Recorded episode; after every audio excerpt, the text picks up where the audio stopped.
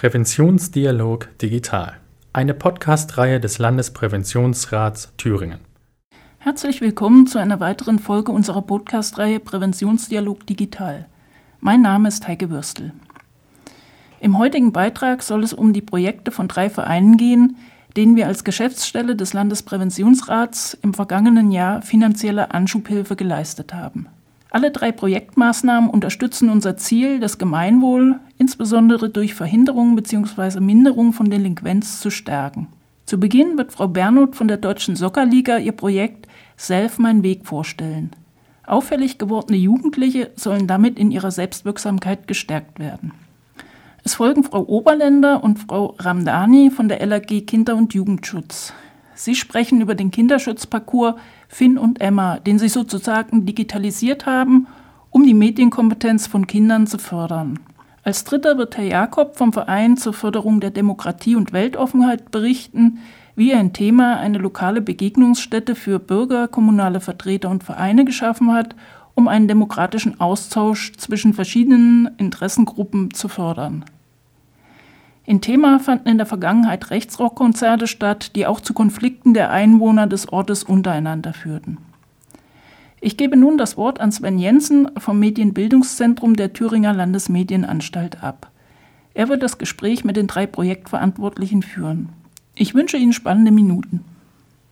Vielen Dank, Frau Würstel, für die Anmoderation und ich begrüße hier im Studio Frau Christiane Bernut.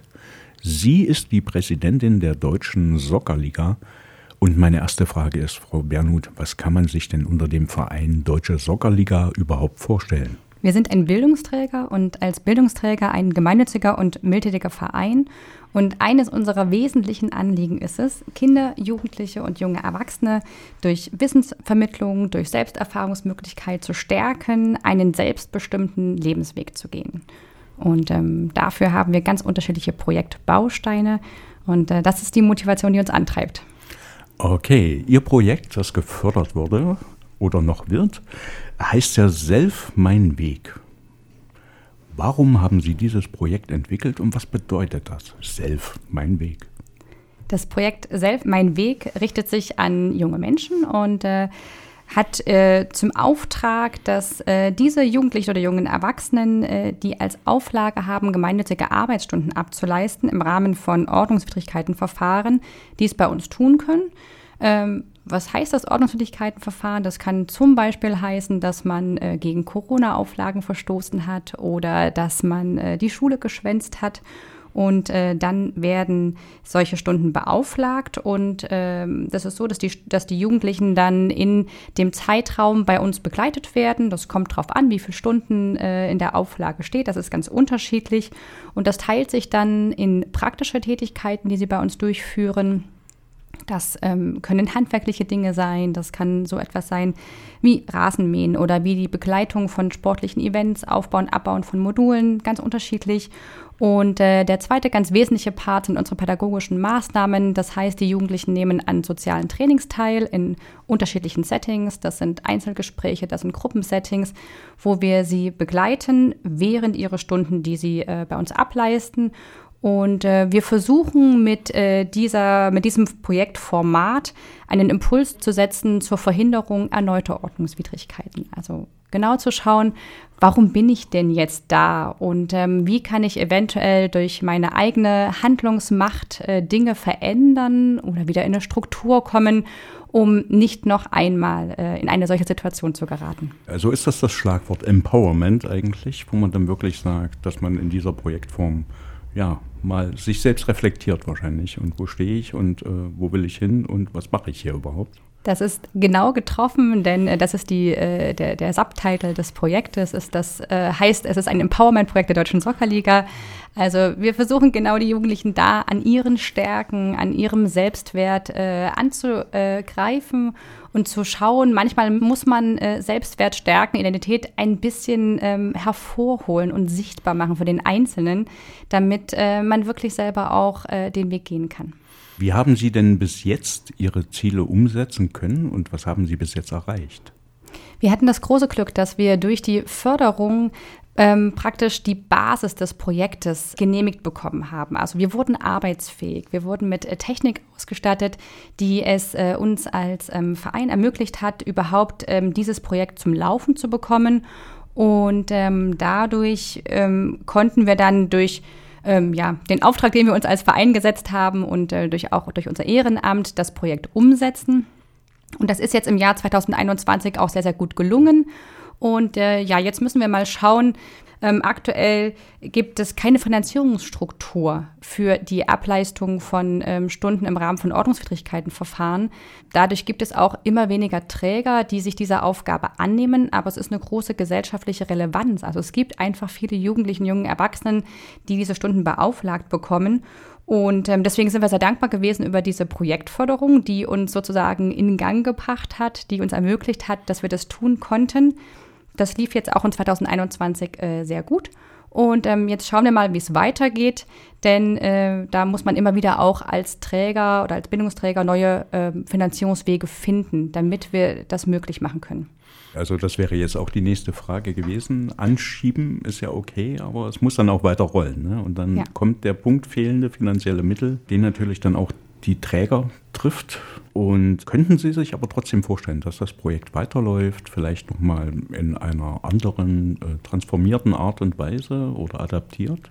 Auf jeden Fall, auf jeden Fall. Wir sind ähm, überzeugt davon. Wir merken durch den äh, Begleitungsprozess der jungen Menschen, die bei uns waren, dass ähm, ja, wir da wirklich viel anstoßen konnten, Impulse setzen konnten, dass die Art und Weise, wie wir das tun, auch Wirkung zeigt und ähm, dass es einfach notwendig ist. Und ähm, wir versuchen in jedem Fall diesen Weg weiterzugehen, denn äh, das Projekt, was äh, durch diese Förderung so ähm, ins Leben gerufen wurde, hat gezeigt, dass es gut funktioniert und es muss in jedem Fall weitergehen. Frau Bernhut, Sie haben alles gesagt. Ich bedanke mich recht herzlich dafür. Ein spannendes Projekt. Ich drücke Ihnen die Daumen, dass es weitergeht und dass Sie vielleicht noch die eine oder andere finanzielle Hilfe äh, erwarten können. Oh ja, viel Erfolg mit Ihrem Projekt und vielen Dank, dass Sie da waren. Ich danke Ihnen auch. Und nun begrüße ich Jasmina Ramdani, Medienpädagogin, und Anja Oberländer, eine Sozialpädagogin von der LAG Kinder- und Jugendschutz Thüringen e.V. Langer Name mit Abkürzung LAG. Was bedeutet denn das ganz genau oder was muss man sich darunter vorstellen? Darunter stellt man sich ein ähm, ein Zusammenschluss von vielen Vereinen und Verbänden vor und wir sind im erzieherischen Kinder- und Jugendschutz tätig. Kurz und knapp. Und von wie vielen Vereinen oder Verbänden reden wir jetzt? 27 meines Wissens. Ah, ist ja doch eine ganze Menge. Okay. Ja, und was hat das Ganze jetzt mit Emma und Finn zu tun? Äh, Finn und Emma sind zwei Leitfiguren, die äh, mit dem Kinderschutzparcours seit 2018 in Thüringer Schulen unterwegs sind und dahinter verbirgt sich ein Präventionsangebot für Kinder zwischen dritter und fünfter Klasse. Und was passiert da in dem Parcours? Kinder durchlaufen verschiedene Stationen, äh, die alle schwerpunktmäßig etwas mit ähm, Prävention, Gewaltprävention zu tun haben. Und das Ziel ist, die Handlungsfähigkeit der Kinder zu stärken, ihnen Mut zu machen, Grenzen zu setzen. Aber, und das finde ich total wichtig, sie darauf hinzuweisen, ähm, sich Hilfe zu holen, sich jemandem anzuvertrauen und Hilfe zu holen, wenn sie ein schlechtes Bauchgefühl zum Beispiel haben. Also nicht wegsehen und weggehen und in sich reinfressen, sondern wirklich auf jemanden genau. losgehen. Und wie sind Sie auf die Idee mit dem Parcours überhaupt gekommen? Die Kinder- und Jugendschutzdienste, davon gibt es 19 äh, in ganz Thüringen. Das sind Beratungsstellen speziell für Kinder und Jugendliche, die von Gewalt betroffen sind, äh, machen Präventionsarbeit und die haben sich ein Jahr lang äh, getroffen und haben ihre Präventionsmethoden in diesen Parcours gegossen, sodass der jetzt thüringenweit äh, durch die Schulen wandern kann. Mittlerweile gibt es an elf Standorten einen Kinderschutzparcours, also viele Jugendämter oder das Netzwerk Frühe Hilfen ähm, haben sich einen Kinderschutzparcours gekauft und sind damit ähm, in Schulen unterwegs. Und ausgehend von dem Original-Kinderschutzparcours ist dann immer wieder festgestellt worden, okay, wenn wir das Thema Medien aufmachen, haben die Kinder unglaublich viel zu erzählen. Und da kommt dann jetzt an der Stelle der Landespräventionsrat ins Spiel, der uns dann äh, eben letztes Jahr gefördert hat, zu sagen, okay, mach dann doch mal was im Medienbereich. Und dann haben wir uns quasi die Struktur und die Figuren, nämlich eben Finn und Emma, diesen Stationsbetrieb in, äh, in vier Stationen angenommen und das Ganze eben jetzt mit äh, Medienbildungs-, Medienkompetenzförderungsthemen äh, gefüllt, die dann eben auf einer ähnlichen Art und Weise funktionieren, aber eben die Medienwelt und damit die Lebensrealität der Kinder und Jugendlichen eben in der gleichen Altersgruppe auch in den Blick nehmen. Sie haben ja gerade gesagt, es gibt mehrere Standorte für diesen Parcours, verteilt in ganz Thüringen. Und wenn ich jetzt als Schule oder Einrichtung der Meinung bin, ich möchte diesen Parcours mal vor Ort haben, welche Voraussetzungen muss ich da mitbringen? Also für, für beide Parcours ist äh, eine Schulung notwendig. Dafür kommen wir gern vor Ort. Wir haben schon ähm, ganze Schulteams, äh, ein, äh, Kollegien sozusagen geschult, aber auch äh, zentrale Schulungen, die von Jugendämtern organisiert sind oder vom erzieherischen Kinder- und Jugendschutz organisiert sind, ja. War der Einstieg in die Praxis, war das eher schwierig oder haben die Schulen gesagt, ja, das ist wichtig, das brauchen wir? Ähm, bei den Schulen haben wir sehr guten Kontakt zu den Schulsozialarbeiterinnen und über die hat sich äh, die Projektidee ähm, sehr schnell verbreitet. Also es ist es war eine große äh, Nachfrage nach diesem Projekt. Ja. Wie stellen Sie sich jetzt die Zukunft vor? Weil die Förderung wird ja irgendwann mal auslaufen und Geld ist ja immer so ein Thema.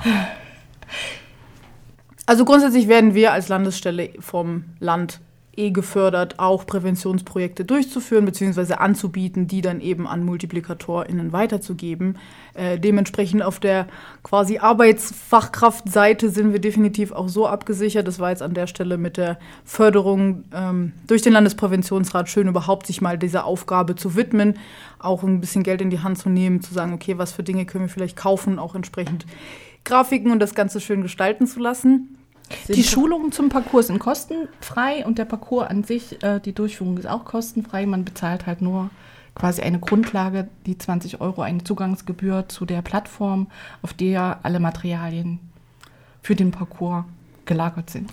Das ist das eine, was auf der Plattform ist. Mhm. Und ansonsten komme ich mit meinem Auto oder mit meinem Handwagen, komme in die äh, Johannesstraße, lade das ein und kann losfahren. Das ist der große Vorteil an dem Kindermedienschutzparcours, äh, dass man nichts einladen muss. Alles, was es an Material äh, benötigt, um mit dem Parcours zu arbeiten, äh, kann man auf dieser Plattform abrufen. Der Parcours ist auch so gestaltet, dass man ihn analog wie auch digital durchführen kann. Ähm, insofern ist er materialfrei. Aber es bedeutet trotzdem, die Kinder durchlaufen mehrere Stationen zu verschiedenen Themen, vermute ich jetzt, okay, äh, arbeiten das ab und gehen danach hoffentlich gestärkt aus dem Parcours heraus. So ist das Ziel. Ja. So ist das Ziel. Gibt es noch weitere Ziele, Pläne in dieser Richtung? Also grundsätzlich ist ähm, der Gedanke des Medienschutzparcours auch, dass wir da kontinuierlich das Ganze irgendwie weiterentwickeln. Da sind wir jetzt gerade auch schon dran, dass auch füttern mit Materialien, die es halt tatsächlich auch zuhauf einfach gibt schon online. Es gibt wunderbare Webseiten, die äh, super coole Informationsangebote, spielerische Methoden, ähm, kleine Apps und Spiele, wie gesagt, zu be äh, bereitstellen, die halt eben auch einfach zu bündeln, um eben für Fachkräfte das gut zugänglich zu machen, weil im Arbeitsalltag fehlt, glaube ich, ganz oft die Zeit, sich irgendwie noch einem spezifischen Thema zu widmen. Und dafür sind wir eben da an der Stelle zu sagen, okay, ihr braucht was zum Thema, äh, weiß ich nicht, Datenschutz, äh, kindgerecht, ähm, dann ist das vielleicht eine Möglichkeit, wie ihr einmal das Thema bearbeiten könnt und dann auch noch weiterführende Informationen findet. Und grundsätzlich ist sonst noch das Ziel oder ja der Sinn und Zweck so ein bisschen des Parcours den Kindern und äh, auch Jugendlichen einfach mal den Raum zu geben, über ihre Medienerfahrung sprechen zu können, weil das ist die Erfahrung, die wir ganz oft machen dass halt Erwachsene sich oft gar nicht so sehr dafür interessieren, was Kinder und Jugendliche da in ihren digitalen Welten eigentlich machen und die da natürlich ganz viele Dinge erleben, die es auch wert sind, besprochen zu werden, seien es, weil es Dinge sind, die die Kinder interessieren, was sie da dort angucken, aber eben auch Dinge, die eben unschöner Natur sind, die ihnen dort begegnen können. Und da einfach mal zuzuhören und wertfrei bzw. Handlungsoptionen äh, aufzeigend ins Gespräch mit Kindern zu kommen. Wäre es denn auch denkbar, so einen Parcours zusammen mit Kindern und Eltern zu veranstalten, zu machen? Idealerweise ähm, müssten viel, viel mehr die Eltern ins Boot geholt werden, was den ganzen Medienpädagogik-Bereich äh, angeht, denn äh, wie so vielen äh, gilt, Vorleben ist halt wichtiger als Vorlabern. Und wenn die Kinder halt zu Hause überhaupt keine ja, Handlungsweisungen bekommen, wie sie damit umgehen, beziehungsweise es ist immer eher ein, pack doch mal das Handy weg, du hängst da viel zu lange dran, anstatt ein ja, interessierter Diskurs, der auch das Ganze irgendwie ernst nimmt, ähm, existiert. Ja, müssen auf jeden Fall mehr die äh, Eltern an der Stelle mit ins Boot geholt werden. Im Moment sieht es der Parcours auf der Art und Weise noch nicht vor. Eine Idee ist eben zu sagen, wir bieten das dann auch an, äh, im Anschluss dann auch oder im Vorhinein, je nachdem, irgendwie Elternabende mit äh, zu gestalten, wo man dann sagt, okay, das haben irgendwie eure Kinder übrigens erzählt in diesem äh, ganzen Kontext, aber ja, im, ein, quasi das wäre eine richtig coole Weiterentwicklung zu sagen, wir versuchen hier so eine Eltern-Kind-Geschichte ähm, ja, ins Leben zu rufen. Das klingt doch schon mal sehr interessant und auf jeden Fall, glaube ich, ein lohnenswertes Ziel, Lernermodell. Wir alle wissen, was damit gemeint ist und wie Kinder ja natürlich genau Obacht geben, was ihre Eltern machen. Frau Ramdani, Frau Oberländer, ich bedanke mich recht herzlich für Ihre Ausführungen. Wir haben viel gelernt, viel über Ihr Projekt erfahren und wir drücken Ihnen natürlich die Daumen, dass es weitergeht, dass es gut weitergeht und dass Sie erfolgreich sind mit Ihrem Kinderschutzparcours. Danke, vielen Dank. Frau Würstel sprach ja vorhin von drei geförderten Projekten und jetzt habe ich einen Vertreter des dritten Projektes hier sitzen, Thomas Jakob. Hallo, Herr Jakob. Hallo, Herr Jensen, ich grüße Sie. Herr Jakob, im Vorgespräch, Sie haben erzählt, der Verein zur Förderung der Demokratie und Weltoffenheit ist Ihr Verein. Mhm. Dann sprachen Sie auch wieder von dem Bündnis und das Projekt heißt aber Raum der Demokratie. Jetzt müssten sich Sie einfach mal um Klarheit der Definitionen bitten. Sehr gerne, sehr gerne. Also, um es vielleicht so ein bisschen zeitlich einzuordnen. Es gibt ein Bündnis für Demokratie und Weltoffenheit Kloster Fessra seit dem Jahr 2015, ähm, was sich im Endeffekt aufgrund der massiven Nazi-Umtriebe in der Region ähm, dort formiert hat und dort seitdem auch aktiv ist. Und wir haben natürlich ähm, relativ schnell gemerkt, wir brauchen auch einfach natürlich für bestimmte Dinge, um Förderanträge stellen zu können, um bestimmte Strukturen auch aufbauen zu können, einfach eine andere Struktur und deswegen brauchen wir natürlich auch etwas wie einen Verein. Und daraus ist sozusagen aus dem Bündnis ein Verein mit geworden, der sozusagen als Parallelebene dazu existiert, der ist aber äh, personenidentisch. Und ähm, das ist sozusagen genau diese Ebene, die es gibt. Und ähm, als eines dieser Projekte ist im letzten Jahr genau der Raum der Demokratie entstanden. Und ähm, das kann ich Ihnen aber dann ja natürlich noch gerne erklären, was dieser Raum der Demokratie eigentlich genau macht und warum es den gibt. Dann lassen Sie sich nicht aufhalten, ah, auf geht's. Na klar, sehr gerne. Also, zur Erklärung muss man vielleicht erläutern, dass ähm, Thema und Kloster Fesra ja eine etwas größere Problematik seit vielen Jahren mit Rechtsrockkonzerten auch hat wir sehr große ähm, Konzerte auf begrenzten Wiesen hatten, auf dem Gasthof in Kloster, äh, in dem Gasthof in Kloster Fessra verschiedene Events stattgefunden haben. Und irgendwann war genau die Problematik, dass auch ähm, der ortsbekannte Rechtsextremist versucht hat, auch in Räumlichkeiten der Stadt zu kommen. Und das hat natürlich dazu geführt, ähm, um das zu verhindern, dass auch die Stadt natürlich eine entsprechende Satzung erlassen hat und dann entsprechend natürlich festgelegt hat, dass halt natürlich ähm, politische Umtriebe in den Räumlichkeiten der Stadt nicht stattfinden können. Und damit ist natürlich genau die Problematik entstanden, dass eigentlich genau wir auch natürlich davon betroffen waren. Dann auch zu sagen, wie kann man natürlich ein Angebot wieder für die Leute in der Region auch schaffen. Und wir hatten dann ein, großen, ein großes Glück, dass ein äh, Unternehmer uns eine, ein nettes Industriegebäude in Thema zur Verfügung gestellt hat, was sehr, sehr zentral gelegen ist. Eine, eine alte orthopädische Schuhtechnik mit einem großen Verkaufsladen darin. Und dort konnten wir diesen Raum der Demokratie einrichten. Und dort haben wir halt natürlich die Möglichkeit, mit den Bürgerinnen und Bürgern ähm, Angebote durchzuführen, Lesungen, Filmangebote, Konzerte. Es ist ein sehr, sehr schönes Außengelände mit dazu entstanden.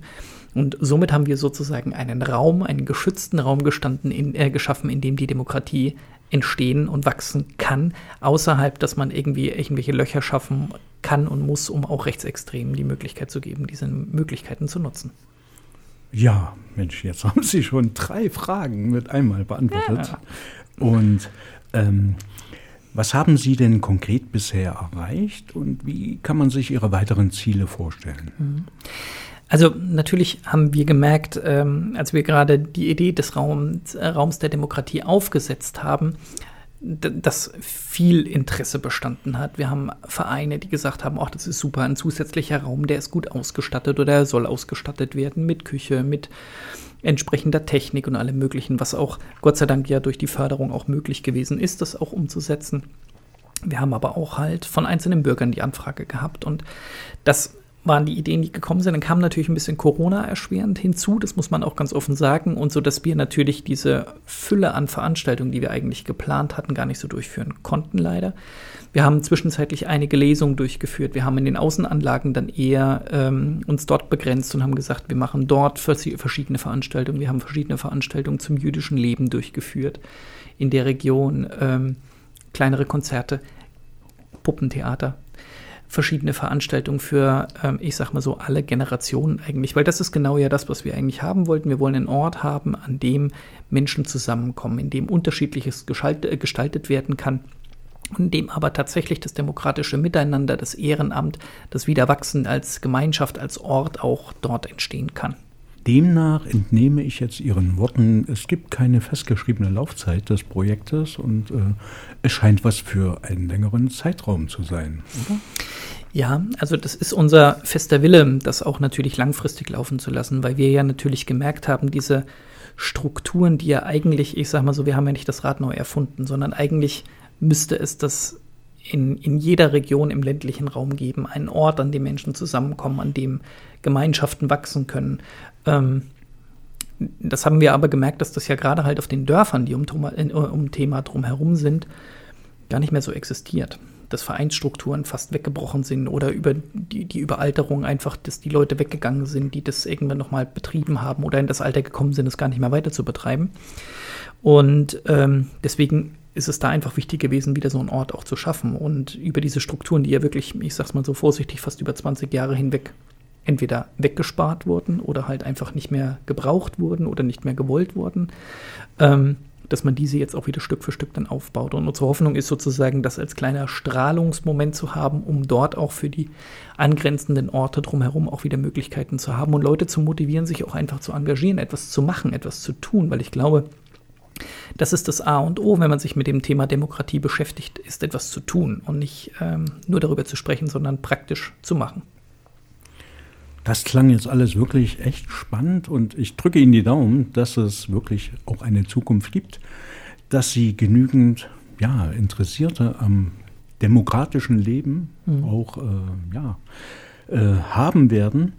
Und vielen, vielen Dank für Ihren Besuch hier im Studio. Ich drücke Ihnen die Daumen, dass alles weiterhin gut läuft und gut klappt. Und vielen Dank, dass Sie da waren, Herr Jakob. Sehr gerne, sehr gerne. Und vielleicht tatsächlich haben wir die Gelegenheit, dann auch mal aus dem Raum der Demokratie heraus eine Sendung aufzuzeichnen oder so etwas zu tun. Sehr gerne. Wir freuen uns gerne darüber, auch diesen Raum mal anders zu beleben. Wir haben auch mobile Technik. Daran Sehr scheitert es nicht. Alles klar, vielen, vielen Dank. Dank für die, für die Möglichkeit. Vielen Dank, Herr Jensen, Frau Bernot, Frau Oberländer, Frau Ramdani und Herr Jakob für den Einblick, den Sie den Zuhörenden gegeben haben. Auch im kommenden Jahr fördert der Landespräventionsrat wieder innovative Ideen. Falls Sie im Bereich der Prävention arbeiten und eine neue Maßnahme planen, Ihnen aber noch die nötigen finanziellen Mittel dafür fehlen, dann senden Sie uns gerne Ihr Konzept zu. Alle wichtigen Informationen zum Antragsprozedere finden Sie auf unserer Website www.lpr-thüringen.de. Ich wünsche Ihnen ein frohes und vor allem gesundes Weihnachtsfest und würde mich freuen, Sie im nächsten Jahr wieder hier begrüßen zu können. Der Podcast Präventionsdialog Digital entsteht in Zusammenarbeit mit dem Medienbildungszentrum der Thüringer Landesmedienanstalt. Informationen zur Arbeit des Landespräventionsrats Thüringen, zu Hilfs- und Beratungsmöglichkeiten und zu den verschiedenen Devianzformen finden Sie unter www.lpr-thüringen.de.